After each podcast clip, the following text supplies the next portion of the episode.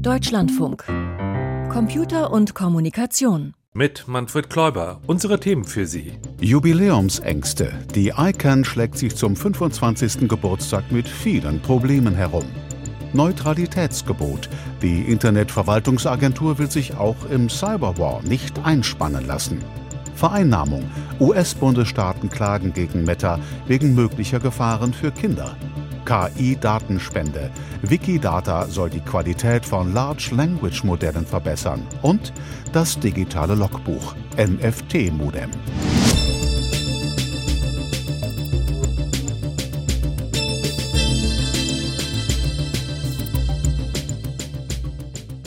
Wir sehen vergleichsweise wenig Parlamentarier bei den Veranstaltungen. Dieses ganze Internetinfrastruktur Thema ist vielleicht auch eines, mit dem viele Politiker ein bisschen fremdeln. Aber es ist letztlich von größter Wichtigkeit, dass wir global funktionierende Standards haben, die eine Interoperabilität der einzelnen Systeme und Netze miteinander gewährleisten.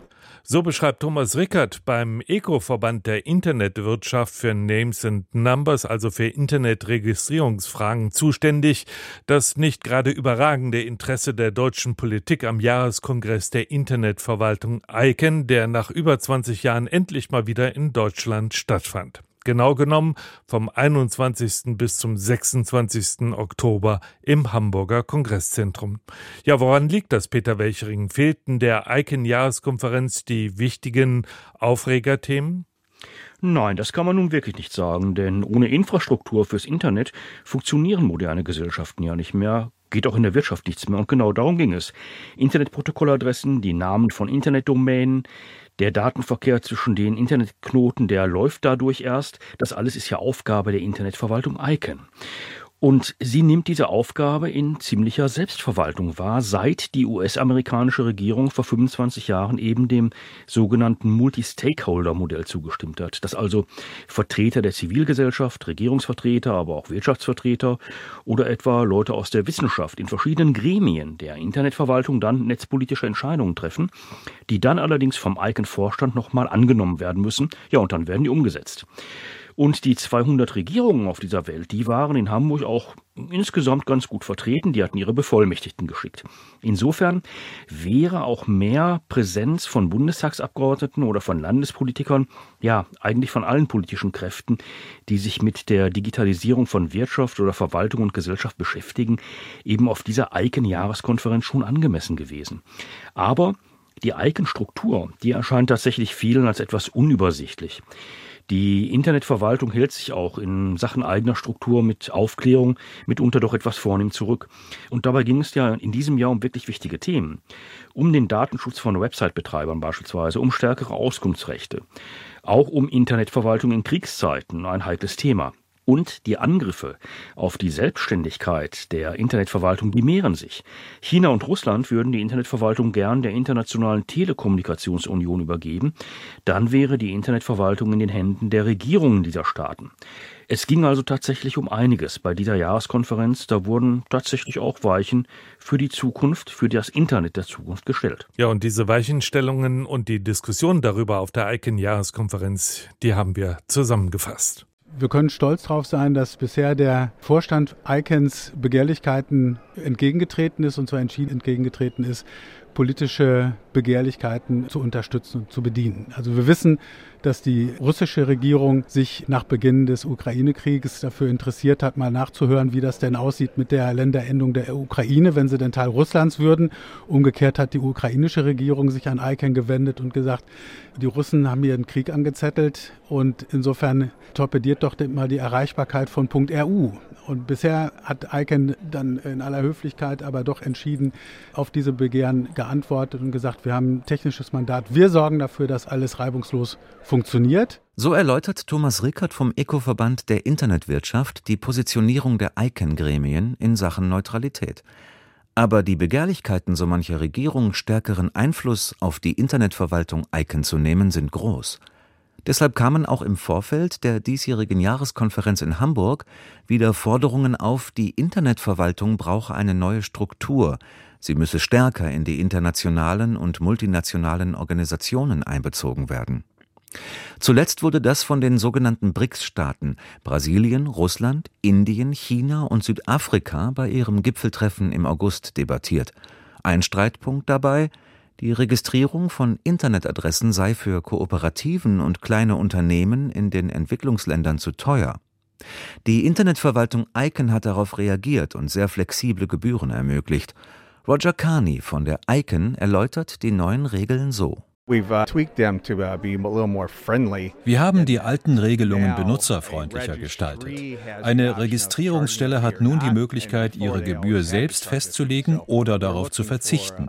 Vorher mussten Registrierungsstellen immer eine Gebühr erheben. Deshalb suchen wir nach einem besseren System, wenn ein Registrar sein Geschäft aufgibt. Ein neuer Registrar muss dann ja das Geschäft übernehmen und dafür zahlen. Und die dafür anfallenden Gebühren können jetzt sehr flexibel an die jeweilige Situation angepasst werden. Ein weiteres Problem bei der Übertragung von Internetadressen liegt im oftmals unzureichenden Datenbestand. Thomas Rickert vom Eco-Verband. Eins der Probleme, die mit der bestehenden Politik bestanden, ist, dass nach Inkrafttreten der DSGVO viele Inhaberdaten nicht mehr öffentlich verfügbar sind und insofern für den übernehmenden Registrar nicht mehr ohne weiteres die Inhaberdaten aus dem öffentlichen HUIS zu übernehmen waren. Diese Dinge, die werden jetzt nachjustiert und wir gehen davon aus, dass die neue Transfer Policy dann demnächst auch veröffentlicht wird. Der Umgang mit Inhaberdaten von Internetadressen muss ohnehin an die europäische Gesetzgebung angepasst werden. Das hat weitere Änderungen bei den Auskünften über die persönlichen Daten von Domaininhabern zur Folge. Außerdem wird jetzt für generische, also allgemeine Adressnamen wie Fahrrad.de, Buch.com, Bahn.de, Wissenschaft.org ein neues Auskunftssystem aufgesetzt, das jeder nutzen kann und das die Recherche nach Domaininhabern wieder ein Stück weit erleichtern soll. Dieses Auskunftsmodell ist in recht kurzer Zeit erarbeitet worden und so stellte auch Sébastien Ducon, Vorsitzender des ICANN-Gremiums für generische Namen, insgesamt eine Beschleunigung der Entscheidungsprozesse in der Internetverwaltung fest. Die Corona-Pandemie hat dazu beigetragen, denn auch in der Internetverwaltung setzt man jetzt verstärkt auf Videokonferenzen und virtuelle Abstimmungsverfahren. Und das hat Folgen. Wir konnten den Prozess beschleunigen, aber auch hier gilt, wir müssen den Prozess im Auge behalten und sicherstellen, dass wir nichts kaputt machen, weil wir zu schnell vorgehen. Da geht es insbesondere um die Politikentwicklung. Wir haben neue Wege gefunden, mit dem Vorstand zu interagieren, was ich persönlich sehr spannend finde.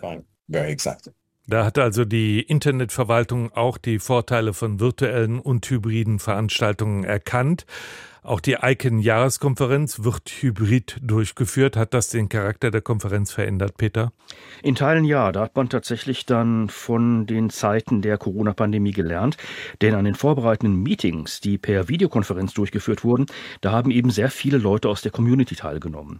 Auf der Jahreskonferenz im Hamburger Kongresszentrum konnte man dann diese sehr gute Vorbereitungsarbeit, die durch diese Prep-Meetings oder vorbereitenden Meetings, wie die abgekürzt werden, die dadurch zustande kamen, auch wirklich merken. Die Diskussionen waren fokussierter. Und nicht wenige Sprecher haben sich dann auch auf die Ergebnisse berufen, die in den vorbereitenden Meetings auch schon erzielt wurden. Da wurde wirklich an diesen Debattenstand angeknüpft. Und das hat durchaus auch Zeit gespart und die Diskussionen intensiver werden lassen. Bei kriegerischen Auseinandersetzungen spielt das Internet ja inzwischen eine ziemlich große Rolle. War das auch Thema auf der ICANN-Jahreskonferenz? Das war in zweierlei Hinsicht auch ein Thema und viele Sprecher und Sprecherinnen betonten, leider ist das ein Thema, wir müssen uns damit auseinandersetzen. Zum einen war es ein Thema, in dem die Neutralität und die Parteilichkeit von ICANN immer wieder diskutiert wurde, aber es schlug zu Seiten und zugunsten der Neutralität aus. Also keine Blockade beispielsweise der Top-Level-Domain RU, keine Übernahme der Top-Level-Domain UA zu RU. Da wurden ja durchaus politische Forderungen an ICANN herangetragen. Und diesen Forderungen hat ICANN dann ganz klar eine Absage erteilt und sich auf das eng begrenzte technische Mandat bezogen, das sie hat. Dann war es aber auch Thema auf einer technischen Ebene. Was können wir tun, damit bewaffnete Konflikte eben nicht als Cyberwar eskaliert werden? Auch diese Debatte wurde geführt und die Lösung, die mögliche Lösung lautet, Krieg im Netz kann nur verhindert werden, wenn die Sicherheitsstandards hoch sind. Aber das sind sie nicht. Also muss daran gearbeitet werden und da will sich ICANN mit ihrer technischen Expertise auch einbringen. Nur das wird eben noch ein langer Weg werden. Medial und politisch hat ja diese ICANN-Jahreskonferenz in Hamburg nicht besonders viel Aufmerksamkeit gefunden. Woran lag das? Ja, auch darüber wurde in Hamburg diskutiert und ein Erklärungsansatz lautet so, das Internet funktioniert und solange es funktioniert, muss man eben nicht großartig darüber diskutieren. Das ist dann einfach kein Thema. Von der Jahrestagung der Internationalen Internetverwaltungsagentur ICANN diese Woche in Hamburg berichtete Peter Welchering. Danke. Der Podcast von Computer und Kommunikation. Kostenlos abonnieren. Überall da, wo es Podcasts gibt. Den Social-Media-Unternehmen, denen geht es im Moment gar nicht gut. Da sind zum einen hausgemachte Probleme. So hat Elon Musk beispielsweise aus X, vormals Twitter, ein Milliardengrab gemacht in kurzer Zeit. Oder Mark Zuckerbergs Metaversum, die aufgemotzte Version vom Cyberspace. Das Metaversum will und will nicht so richtig zum Fliegen kommen, trotz massiver PR. Und dann sind da immer neue Regulierungsanforderungen, die den Betrieb immer schwieriger machen. Regierungen verlangen, dass die Inhalte besser moderiert werden, um Fake News einzudämmen, politische Einflussnahme zurückzudrängen oder strafbare Inhalte zu verhindern. Für Meta, den Konzern hinter Facebook, WhatsApp oder Instagram, kommt es noch schlimmer. Das Unternehmen wird nun von mehreren US-Bundesstaaten verklagt, weil seine Angebote für Kinder schädlich seien. Katharina Wilhelm berichtet. Social Media is fueling a national youth mental health crisis. Social Media verstärkt mentale Gesundheitsprobleme bei jungen Menschen. Das wirft die Oberstaatsanwältin von New York, Letitia James, dem Meta-Konzern vor. Dessen Produkte Facebook und Instagram seien gezielt so entwickelt worden, dass Kinder und Jugendliche dort mehr Zeit als nötig verbringen würden. Zum Beispiel durch den sogenannten Like-Button und Benachrichtigungen. Meta designed its platforms with harmful features designed to ensure children spend more time on their platforms, compare themselves to their peers, and receive constant notifications, making them lose sleep and struggle to pay attention in school. Dies würde beispielsweise zu Schlafmangel und gestörter Aufmerksamkeit in der Schule führen. New York ist einer von mehr als 30 US-Bundesstaaten, die den Facebook-Konzern jetzt verklagen. Sie verlangen, dass Meta etwas gegen das Suchtpotenzial der Plattform unternimmt. Die Klage ging in einem Bundesgericht in Nordkalifornien ein. Die Kritik an Meta ist eine von wenigen Gemeinsamkeiten von demokratischen und auch republikanischen Politikern. Die Oberstaatsanwälte werfen Meta außerdem vor, unerlaubt Daten von Kindern unter 13 Jahren zu sammeln und damit gegen das Gesetz zu verstoßen. Meta also collected data on children under the age of 13 without their parents' consent. Violating child protection laws. Meta antwortete mit einem schriftlichen Statement. Man habe bereits diverse Möglichkeiten vorgestellt, mit denen Familie, Kinder und Jugendliche geschützt werden könnten, hieß es. Und weiter. Wir sind enttäuscht, dass die Generalstaatsanwälte diesen Weg gewählt haben, anstatt produktiv mit Unternehmen aus der gesamten Branche zusammenzuarbeiten, um klare, altersgerechte Standards für die vielen von Jugendlichen genutzten Apps zu schaffen. Der Konzern hatte in diesem Jahr unter anderem eingeführt, dass Teenager zugeschnittene Werbung beispielsweise aus den Bereichen Mode, Sport oder Ernährung reduzieren können. Dies berührt aber kaum das Grundproblem, das Psychologen, Lehrer oder Medienexperten seit vielen Jahren anprangern, dass Social Media zu Depressionen führen kann, weil sich Kinder und Jugendliche auf ungesunde Art und Weise miteinander vergleichen, dass sie Schönheitsideale verinnerlichen, für die sie hungern wollen, oder dass sie online gemobbt werden. Die Vorwürfe sind nicht neu. Vor rund zwei Jahren hatte die ehemalige Facebook-Angestellte Frances Haugen interne Dokumente von Facebook veröffentlicht. Zum Beispiel eine Untersuchung, die zeigte, welchen schädlichen Einfluss Facebook und Instagram besonders auf junge Mädchen haben können. Das Unternehmen weiß eigentlich, wie man es sicherer machen kann, aber stellt seine astronomischen Gewinne über Menschen. Erzählte Haugen bei einer Anhörung vor dem US-Kongress. Im Anschluss hatten Bundesstaaten wie Kalifornien oder Nebraska bereits Untersuchungen von Meta angekündigt. In diesem Jahr klagten bereits über 2000 Familien gegen Meta, aber auch andere Social-Media-Plattformen wie TikTok wegen des schlechten Einflusses auf Kinder und Jugendliche. Katharina Wilhelm über Klagen verschiedener US-Bundesstaaten gegen Meta. Wenn es um aktuelle Fakten geht, dann sollte man sich nicht unbedingt auf eine KI wie ChatGPT oder BART verlassen. Denn die haben ein kleines Problem. Sie halluzinieren manchmal, erfinden also Fakten. Wer es also genau haben will, der checkt die Fakten zumindest einmal gegen. Zum Beispiel mit der Wikipedia, deren Community in den letzten Jahren sehr viel für die Qualität der Faktensammlung getan hat. So hat sie zum Beispiel in einem Schwesterprojekt namens Wikidata ein Faktenrückgrat für Dilemmata, also die einzelnen lexikalischen Beiträge geschaffen, das bereits 100 Millionen Einträge vorhält. Nun schlägt die Wikimedia Foundation, also die Stiftung hinter Wikipedia, vor, dieser frei verfügbare Datenschatz könne auch von KI-Systemen angezapft werden. Darüber sprach ich mit Lydia Pinscher von Wikimedia Deutschland. Und zu Beginn hat sie mir noch einmal erklärt, warum KI-Systeme diese Fehler machen. Diese großen Sprachmodelle, wie zum Beispiel ChatGPT, basieren darauf, dass man sich eine riesige Menge an Daten anschaut und daraus lernt. Also man schaut sich zum Beispiel Millionen von Büchern an, um dann das nächste Wort vorherzusagen. Als ein Beispiel, der Satz, das Wetter ist heute sehr, geht wahrscheinlich eher mit sonnig als mit Pferd weiter. Das ist eine relativ einfache Idee, aber die ist sehr mächtig, wie man zum Beispiel an Systemen wie ChatGPT äh, sehen kann. Das Problem dahinter ist, dass das System natürlich nur vorhersagt, aber nicht wirklich versteht, worum es geht. Es hat kein Verständnis von Fakten und ähnlichem.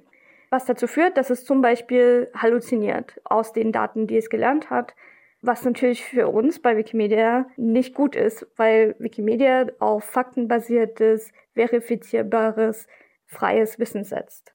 Die Wikipedia-Community oder Wikimedia auch als Stiftung, die das Ganze unterstützt, die will KI-Systeme ja deshalb auch besser machen. Sie wollen Unterstützung anbieten.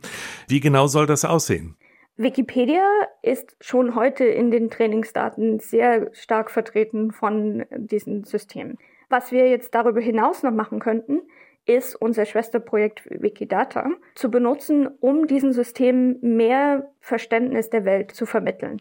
Das heißt, mit Hilfe von Wikidata könnten diese Systeme faktenbasierter werden und weniger halluzinieren. Was genau ist denn Wikidata? Wikidata ist ein Wissensgraph. Das heißt, wir sammeln Daten wie die Einwohnerzahl von Berlin, wer den letzten Oscar gewonnen hat, wo die Mona Lisa ausgestellt ist und so weiter. Das Ganze ist dann so aufbereitet, dass es sowohl Menschen verstehen und benutzen können, als auch nutzbar von Maschinen um eben Systeme wie JetGPT potenziell besser zu machen in Zukunft. 100 Millionen Items, also Einträge, Datenfakten gibt es in Wikidata. Welches inhaltliche Spektrum decken denn diese Items in Wikidata alles ab? Das äh, inhaltliche Spektrum von Wikidata ist sehr, sehr breit. Wir decken Themen ab wie berühmte Persönlichkeiten, Ereignisse, Kunst, Gene, Bauwerke und vieles mehr im Kern das, was Sie auch in Wikipedia finden und darüber hinaus. Aber das Besondere daran ist ja, dass es nicht nur allgemeines Wissen ist, sondern dass sich da auch sehr, sehr spezielles Wissen drin verstecken kann, oder? Genau. Und zum Beispiel schon heute kommen Sie wahrscheinlich mit Wikidata in Berührung, ohne es zu wissen. Wenn Sie zum Beispiel Ihr Smartphone eine Wissensfrage stellen, dann kann es sein, dass die Antwort von Wikidata kommt. Nun sind ja die Projekte, die innerhalb dieses Wikikosmos entwickelt werden, alles Projekte, die auf Freiwilligkeit, auf ja, ehrenamtlicher Tätigkeit beruhen. Kann man Aussagen darüber machen, wie hundertprozentig zum Beispiel die Daten stimmig sind? Wikidatas Daten, genau wie Wikipedia, basieren darauf, dass sich Leute beteiligen und diese Daten mit Referenzen belegen. Das heißt, wenn wir alle daran teilhaben und diese Daten verbessern, ist die Qualität extrem hoch. Das unterscheidet sich natürlich über die 100 Millionen Items, die wir in Wikidata haben. Einige davon sind interessanter für Leute daran beizutragen als andere, zum Beispiel Datensätze über berühmte Persönlichkeiten oder aktuelle Ereignisse wie den Tod einer berühmten Person. Die sind natürlich besonders hochqualitativ und, und gut referenziert. Und wie wollen Sie jetzt dafür sorgen, dass genau diese Daten von Wikidata in diese Large Language Modelle der KI-generativen Systeme ja eingebunden werden, dass die darauf zugreifen? Wie soll das technisch auch funktionieren? Das ist im Moment eine sehr interessante Forschungsfrage. Und ich bin überzeugt davon, dass mit den aktuellen Systemen eine Schwelle erreicht wurde. Um, und um sie besser zu machen, muss man neue Paradigmen reinbringen, wie eben zum Beispiel einen Wissensgrafen. Für mich ist eine unheimlich große Chance darin, diese beiden mächtigen Systeme zu verknüpfen. Wir könnten damit mehr Verständnis der Welt in diese Systeme bringen und damit weniger Halluzinationen, weniger ähm, Herbeifabulieren von Fakten. Wir könnten mehr Menschen die Möglichkeit geben, wirklich darauf Einfluss zu nehmen, was in diesen Systemen drin ist. Wir würden mehr Transparenz da reinbringen Und nicht zuletzt, diese ganzen Systeme sind nicht in der Lage, sehr gut mit aktuellen Ereignissen umzugehen im Moment. Auch das ist eine Stärke von Wikidata, die wir da beitragen können.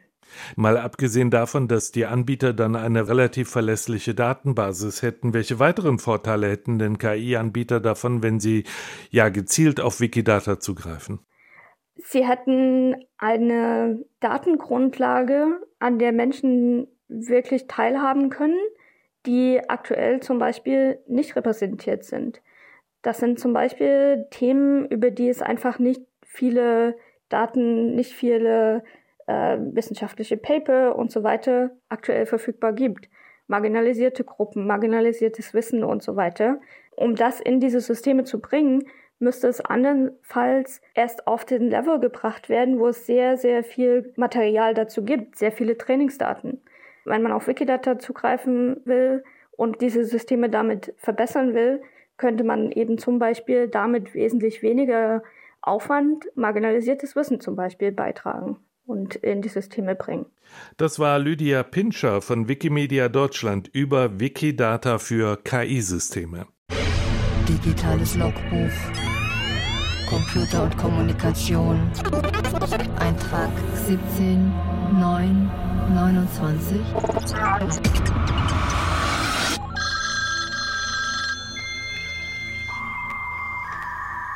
Was machst du denn da, Knacki? Zurück in die 80er? Zurück in die Zukunft, Dicker. Hab mal meinen Keller aufgeräumt. Wird ein super Geschäft. Du verkaufst dein Gerümpel? Meinst du, jemand interessiert sich noch für dein olles Modem? Bisschen Angst schüren, dass jemand mal das Internet ausknipst und die ollen Modems mit unseren noch olleren Kupferkabeln prima klarkommen. Knacki, Analognetze gibt's nicht mehr. Weiß ich doch. Aber wissen doch nicht alle. Ich sag einfach, dass das was Robustes ist, krisenfest wie ein Kurbeltelefon. So ein Aufwand wegen eines ollen Modems aus dem Keller? Eines? Ich verkaufe nur Anteile als NFT. NFTs von deinem ollen Kellermodem? Du glaubst, das merkt niemand? Wer von Millionen teuren Kunstwerken NFT kauft, kauft auch NFTs historischer Modem-Sticker für den Notfall, wenn das Internet mal nicht fair funktioniert. Aber es funktioniert doch. Solange es funktioniert, braucht man nicht großartig darüber zu sprechen, habe ich gerade gehört. Genau das ist es ja. Ahnungslosigkeit, wie es funktioniert, wenn es funktioniert, ist wie Ahnungslosigkeit im Straßenverkehr. Lass das Kind ruhig ans Steuer, solange es weiß, wo das Gaspedal sitzt. Macht doch niemand, oder? Und trotzdem wird's gemacht. Wo lässt man Kinder hinters Steuer? In San Francisco. Da fahren Taxis sogar ohne Kinder hinterm Steuer. Fuhren, mein Lieber. Das wurde gerade verboten, weil die Intelligenz der Karren nicht ausreicht zu stoppen, wenn unter ihnen frisch überfahrende Fußgänger liegen. War da nicht irgendwas mit KI, künstlicher Intelligenz? Intelligenz hat nichts mit Wissen zu tun, sondern mit der Fähigkeit zu lernen und diesen Stoff mit anderen bereits gelernten Elementen sinnvoll zu kombinieren. Warum hat man das nicht gelehrt?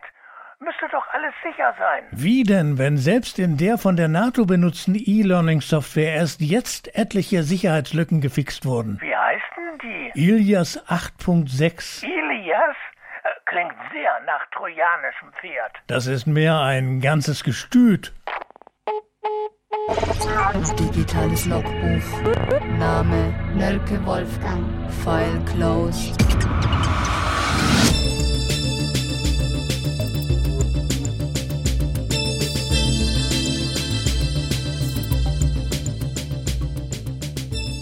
Jedes neunte Unternehmen zahlt Lösegeld nach einem Angriff mit Erpressungssoftware. Unsere erste Meldung im Info-Update von und mit Piotr Heller.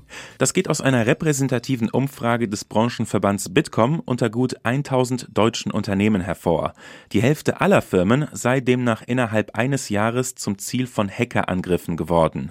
Während jedes neunte davon zahlte, gab wiederum die Hälfte der Betroffenen an, die Daten selbst wiederherstellen zu können. Lediglich 11 Prozent wandten sich laut der Umfrage Umfrage an die Strafverfolgungsbehörden. Boeing geht einem möglichen Hackerangriff nach. Die Cybercrime-Gruppe Lockbit behauptet, dem Flugzeugbauer sensible Daten gestohlen zu haben. Die Kriminellen drohen damit, die Informationen am Donnerstag zu veröffentlichen, sollte der Konzern ihnen kein Lösegeld zahlen. Boeing teilte gestern über eine Sprecherin mit, dass man den Behauptungen nachgehe. Um wie viel Geld es geht, ist derzeit nicht klar. Google hat im Jahr 2021 über 26 Milliarden US-Dollar dafür bezahlt, die voreingestellte Suchmaschine zu sein. Ein Google-Manager nannte den Betrag von umgerechnet rund 25 Milliarden Euro gestern in einem Wettbewerbsprozess in Washington. Das entspricht knapp einem Sechstel der gesamten Einnahmen aus Googles Anzeigengeschäft. Über die letzten Jahre seien diese Zahlungen stetig gewachsen. Es ist das erste Mal, dass der Wert bekannt wurde, den Google dafür zahlt, die voreingestellte Suche zu sein. In der Branche wird davon ausgegangen, dass ein Großteil des Geldes an Apple geht, um die Position als Standardsuchmaschine im Safari Webbrowser zu erkaufen. In dem Verfahren klagen die US-Regierung und Bundesstaaten wegen möglicher Wettbewerbsverzerrungen gegen Google. Der selbstfahrende Taxidienst Cruise stoppt den Betrieb in den USA. Der Entscheidung vorausgegangen war ein Verbot im US-Bundesstaat Kalifornien. Dort betreibt Cruise seinen Robotaxi-Dienst in San Francisco. Am Mittwoch hatten die dortigen Behörden erklärt, die Fahrzeuge seien ein Risiko und die Firma habe die Sicherheit der Technologie falsch dargestellt. Ende der Woche dann teilte das zu General Motors gehörende Unternehmen mit, den Betrieb auch in anderen Bundesstaaten vorerst einzustellen. Man wolle das Vertrauen der Öffentlichkeit zurückgewinnen. Die autonomen Fahrzeuge des Unternehmens sind nach einigen Unfällen derzeit Gegenstand behördlicher Untersuchungen. Der Messenger-Dienst Telegram hat mehrere Konten der Hamas gesperrt. Beim Account der Qassam-Brigaden, einer Hamas-Unterorganisation, erschien am Freitag die Nachricht, dass der Kanal nicht dargestellt werden könne. Das Konto hat knapp 700.000 Abonnenten. Auch der Account des Sprechers der Organisation war gesperrt. Telegram reagierte laut der Nachrichtenagentur AP nicht auf Anfragen zu dem Thema. Jedoch habe ein namentlich nicht genannter Google-Sprecher die Sperrung bestätigt. Nach den Bedingungen von Google müssten Apps, die von Nutzern generiertes Material anzeigen, Gewalt- oder Terrorinhalte moderieren. Nach dem Terrorangriff auf israelische Zivilisten hatte die Hamas Aufnahmen der Gräueltaten gepostet. Die Twitter-Alternative Threads hat knapp 100 Millionen aktive Nutzer. Diese Zahl nannte der Chef des Facebook-Mutterkonzerns Meta, Mark Zuckerberg, bei der Präsentation der Quartalsergebnisse. Meta hatte Threads vor drei Monaten gestartet. Die Plattform ähnelt Twitter und kam binnen weniger Tage auf über 100 Millionen Anmeldungen. Danach schätzten Experten, dass die Zahl der aktiven Nutzer zurückging. Der jetzt präsentierte Wert von 100 Millionen bezieht sich auf Nutzer, die die Plattform mindestens einmal im Monat besuchen. Zuckerberg machte keine Angaben zur Zahl der täglich aktiven Nutzer. Sternzeit, 28. Oktober. 100 Jahre deutsches Radio im All. Wer schreibt, der bleibt, lautet ein altes Sprichwort. Doch auch Papier ist vergänglich und nichts Geschriebenes hält ewig. Ganz anders ist das beim Rundfunk, der morgen vor 100 Jahren in Deutschland begonnen hat. Als erstes wurde eine Unterhaltungssendung vom Dach des Vox-Hauses in Berlin ausgestrahlt. Wer genau sich daran erfreut hat oder womöglich noch heute erfreut, ist unklar. Zwar mag eine einmal ausgestrahlte Sendung auf der Erde schnell in Vergessenheit geraten, doch die von den Sendern abgestrahlten Wellen laufen nicht nur zu den Radiogeräten, sondern auch in die Tiefen des Alls. Da sie sich mit Lichtgeschwindigkeit bewegen, ist die historische Unterhaltungssendung schon in einem Umkreis von 100 Lichtjahren zu hören. Zum kosmischen Sendegebiet des deutschen Rundfunks gehört längst etwa die Vega in der Leier, die heute Abend hoch im Südwesten funkelt und nur etwa 25 Lichtjahre entfernt ist. Syrah, der Stern links oben im Herbstviereck, ist knapp 100 Lichtjahre entfernt. Dort hat das Radio aus Deutschland gerade erst sein Programm begonnen. Natürlich nimmt die Intensität der Radiosignale mit der zurückgelegten Entfernung stark ab. Im Universum sind die irdischen Hörfunkprogramme nur mit Mühe zu empfangen. Aber die Fachleute auf der Erde registrieren ihrerseits aberwitzig schwache Signale himmlischer Objekte. Die Radiosendungen reisen ewig weiter, soweit die Funkwellen tragen. Auch dann noch, wenn es unsere Erde gar nicht mehr gibt. Im All gilt, nur wer sendet, bleibt wirklich. Das war's von Computer und Kommunikation mit Manfred Kläuber.